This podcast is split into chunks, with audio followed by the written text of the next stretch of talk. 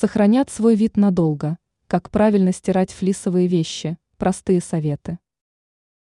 В зимнее время многие люди отдают предпочтение одежде из флиса. Такие вещи являются мягкими, теплыми, легкими по весу. Чтобы флисовая одежда прослужила дольше, важно за ней правильно ухаживать. О том, что нужно делать, вы узнаете из статьи. Стирка. Перед стиркой важно выворачивать вещи наизнанку. Это спасет от возникновения катышек. Для стирки подойдет как ручной, так и машинный метод. В первом случае стоит использовать мягкое средство без агрессивных веществ, а во втором – выбирать режим деликатной стирки.